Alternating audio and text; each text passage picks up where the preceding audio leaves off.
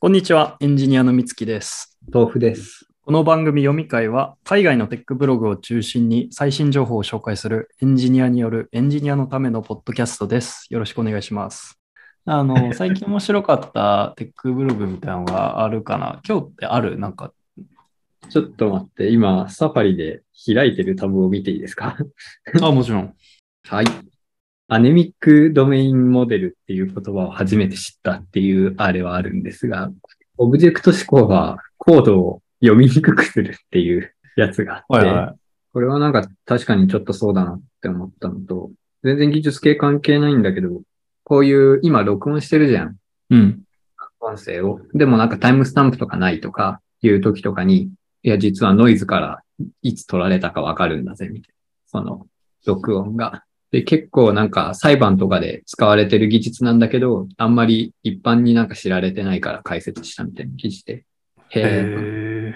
なんか例えば電車の音とかで、どの場所にいるかわかるみたいなの聞いたことあるけど、あーこれなんで年代、年代がわかるのこれはね、取られた時間がわかる。時間っていうのは、その、例えば今の録音だったら、そそうだね、今日の6時51分頃に話されていた音声のデータだろうっていうことがどういう、わかどうやってわかんので、あのーなんか、例えば日本だと 50Hz だったり 60Hz の、まあベ、ベースの電源があるじゃないですか。あのコンセント。う一応電線って全部繋がってるから、移送、移送かな移送とかが遅れたり、まあなんかノイズが乗ったりしたら、まあ全部に届くから、そのノイズがマイクの中に入ってたら、ズレと、あと電力会社がそのデータって公開してるから、それと一致させると、あの、わかるんだみたいな話で、あ、マジかと思って、いや面白いサイドチャンネルだなと思って見てました。る。え、音声に乗るっていうのは、うん。音声に電圧が乗る乗るね、なんかさ、スピーカーとかでもそうだけどさ、電線に近づけると音鳴っちゃうスピーカーとかって良くないですかこういう、あとなんかあのー、3.5ミリのイヤホンジャックとかあるじゃん。はい。あれをなんか、あれの出力にした状態で、なんか USB の近くに近づけたりすると変なノイズ乗ったりすることがあるんですけど、へえ、まあつまり結局、ね、電気来てると磁界発生してみたいな、その磁界で、の近くにまあ、線、アナログの線を置いちゃったりすると、まあ結局デジタルの方にも乗ってきちゃうっていうか、そうだね、アナログをデジタルにしてる機器っていうのはやっぱそういう外からのノイズにすごい弱い、弱いというのか、敏感じゃないですか。うん。で、まあ、これはそれを利用したまあ、サイトチャンネル、攻撃とは言わないのかもしれないけど、えー、と思って、で、なんかさっき美月が言ったあの、電車の音でわかるみたいなやつってあるじゃないですか。うんうんうん。なんかちょっと似たような攻撃で、スマホのアプリって、ジャイロセンサーの取得って、何のパーミッションもいらないじゃないですか。マイクとかはいいんだけど、へえ前え、ちょっと待って、ジャイロセンサーって回転だっけそう回転、まあ、傾けたりした時にわかるみたいな。うんうんうん。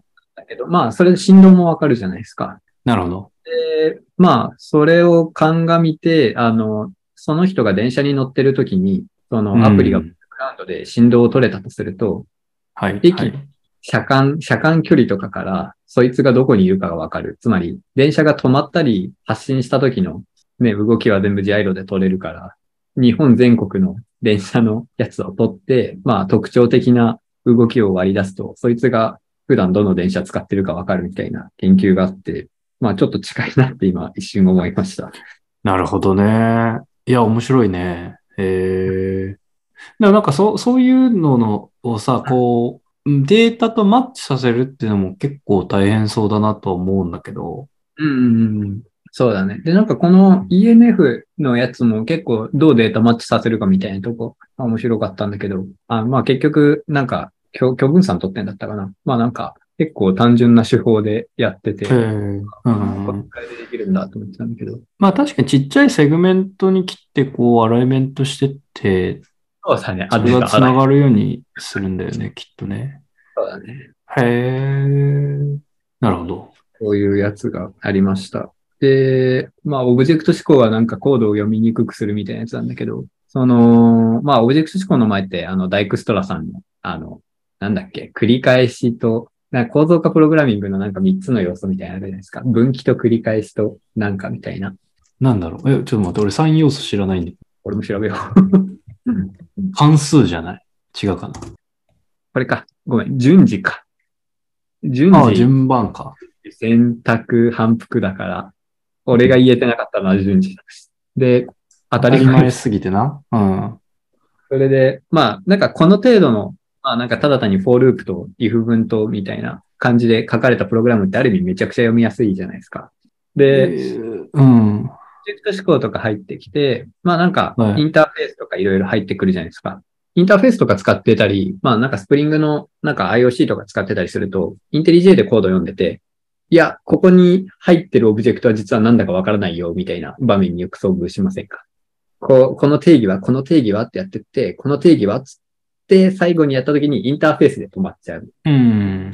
具具体的にどの値が代入されたかわかんない。どのクラスが使われたかわかんないってことだよそね。うその、で結ある局なんかかも。バッカーとか使わないと、なんかコード読めなかったりするけど、で、まあ、オブジェクト思考やってると、まあ一応そういうの推奨されるけど、まあ、使い時ってもんがあるよね、みたいな。つまり、なんか、オブジェクト思考に沿ってないコードって結構非難されがちっていうか、つまり単純ななんか、分岐とか順次とか選択のみで書かれてたりすると、なんだこのクソコードはっていうか、その、ちゃんと抽象化しろみたいになりがちだけど、常に役立つわけじゃないっていうよりかは、なんか、オブジェクト思考にすると、ある程度読みにくくなるっていう部分を考慮しなきゃダメだよね、みたいな話が導入としてあって、うん。で、ちょっと面白かったのが、なんか、そう、貧血なんつったあ、あ、姉、姉、あ、アネミックオブジェクトちょっと待ってね。っていう言貧葉血が。は書いてあるよ。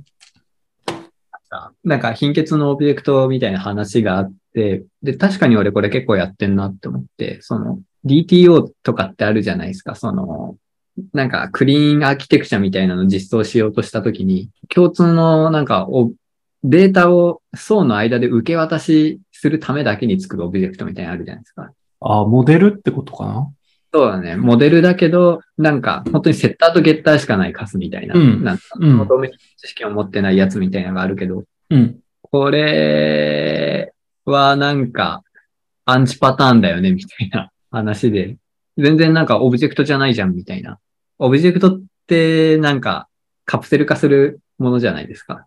ある概念、概念とかなんか表現したいものがあって、内側の表現を、処理とかを隠して使う人から作るものだけど、なんか、この GTO, GTO とか、なんか貧血オブジェクトみたいなやつって、なんか完全にオブジェクト思考のアンチパターンだけど、なんか、まあ、いや、ああアンチパターン、ただのタップルに過ぎないみたいなこと、別に全然それは悪いことじゃなくない悪いことじゃねえ、ないと思う。悪いことじゃないし、よく使うんだけど、あの、オブジェクト思考に完全に乗っ取ろうとすると、アンチパターンみたいになるから、つまりこれはいい、いいオブジェクトじゃないよねっていう風になるから、その、オブジェクト思考の考えに凝り固まって、プログラム書くのやめようやみたいな記事だったと思うんだけど、ちょっと結構前に読んだので、だんだんぼやけてきてますが、まあ、オブジェクト思考、その、オブジェクト思考に完全に乗っ取ると、そういう貧血オブジェクトとかは、とかタプルのやつとかは、いや、全然オブジェクトになってないよね、みたいな。何も抽象化できてないよね、みたいな話になっちゃうけど、他の、ぶっちゃけなんかそこら辺のって、もっと関関数型とかそこから来てる感じあるじゃないですか。タプルの話とか。うん。大丈夫なんで、でこれ、あ、分かってないんだけど、えっと、この、ただのデータコンテナを批判してるのは、オブジェクト思考に完全にはのい、取り憑かれてる人。うん、なんか、全然それオブジェクトじゃないよね、みたいな話にはなる。いどうすればいいのや、オブジェクト思考に別に引っ張られあすしぎない。なくていい。そうそう。え、だから引っ張られずに普通にデータコンテナ使えばいいよねっていう話。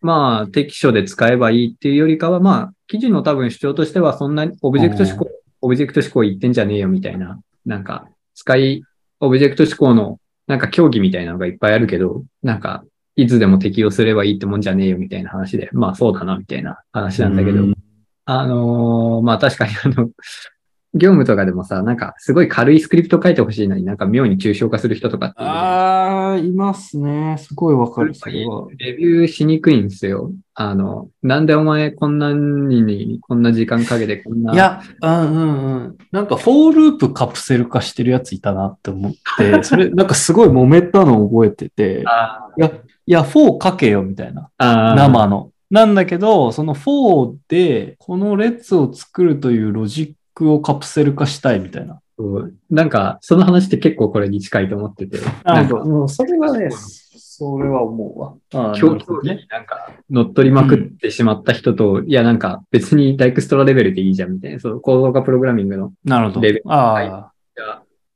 ロジックもわかりやすく終えるのになんでそんな無駄な複雑なものを入れたんだみたいな話になった時に、お互い競技が違うじゃないですか。オブジェクト思考めっちゃ好きっていうか、しっかりやってきた人っていうか、まあ、それを上に置いてる人っていうのはやっぱ、いや、こういう原則があって、こうしなきゃダメだろうとか、そういう話になっちゃうけど、まあなんかやっぱ、その原則っていつでも通用するものじゃないよねっていう、まあ、結構当たり前の記事ではあれど、あ。はい。いつも業務やってて、結構、ここら辺の意見の相違は厳しいとこあるなと思って。うん。まあなんか、これ2日ぐらいで終わると思ってたんだけど、なんか1週間ぐらいかかってんなと思ったら、なんか、そう壮大な構造化をして、 そう壮大ななんか、うん。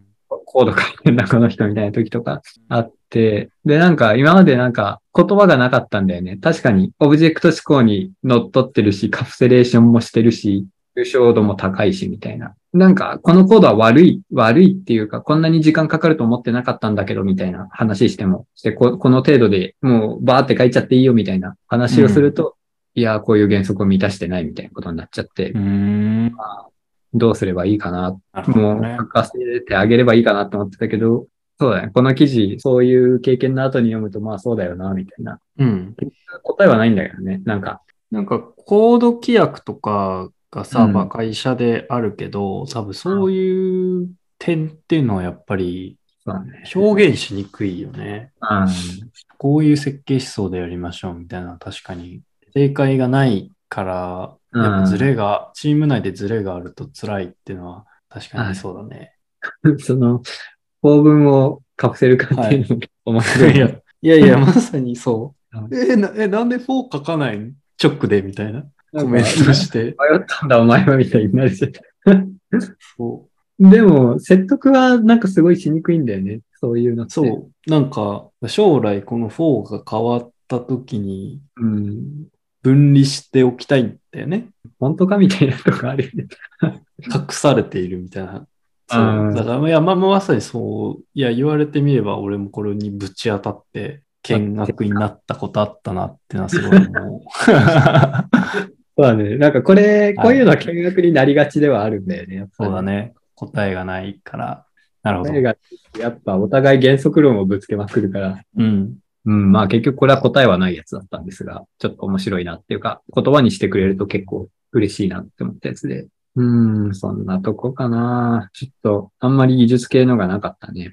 いやいや、全然、いや、面白かったです。両方とも。特になんか、下の2番目のやつとかは俺結構好きだったな。なんか、サイドチャンネル系いや面白かったよ、これ。ここういうの何サイドチャンネルっていうのそうだね。なんかあの、セキュリティの文脈だとよくサイドチャンネル攻撃っていう話が出てきて、まあなんかすごい迂回してるっていうか、ここれまでセキュリティっていうか情報流出するところじゃないと思われてたうんところのデータを勝手に使ってなんかデータ特定したりみたいな。うん。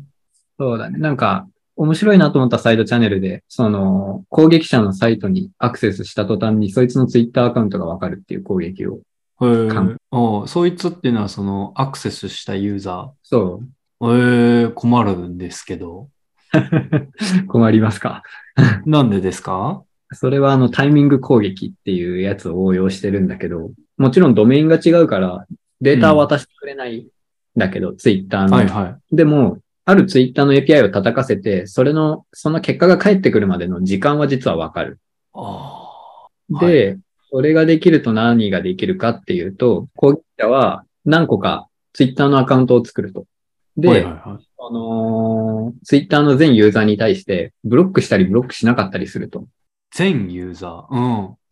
で、例えば10個攻撃者がユーザーを作ると、作って、で、あるユーザーを、なんかみんなをブロックしたりブロックしなかったりすると、そのブロックのパターンは2の10乗になるかな。なるほど。はい、はい、はい。こういう感じで繰り返していくと結構簡単、すごい少ない数のアカウントを作って、全員についてユニークなブロックのパターンを作ることができると。はい、はい。で、それで、あの、ブロックしてるアカウントの情報っていうのは比較的すぐ返ってくると。お前ブロックされてるっつって。で、ブロックされてないと結構タイムラインの取得とか、まあ、ど画像とか載せてたら特に、その時間がかかる。ああ、なるほど。じゃあ、それを10ユーザーに対して、そうそうそうタイムライン、ああ、埋め込み表示するってことだよね、ウェブサイトに。みたいな。ああ、まあ、普通にそう API だ叩いてるか。してもいいし、単に JS でああ、なるほど。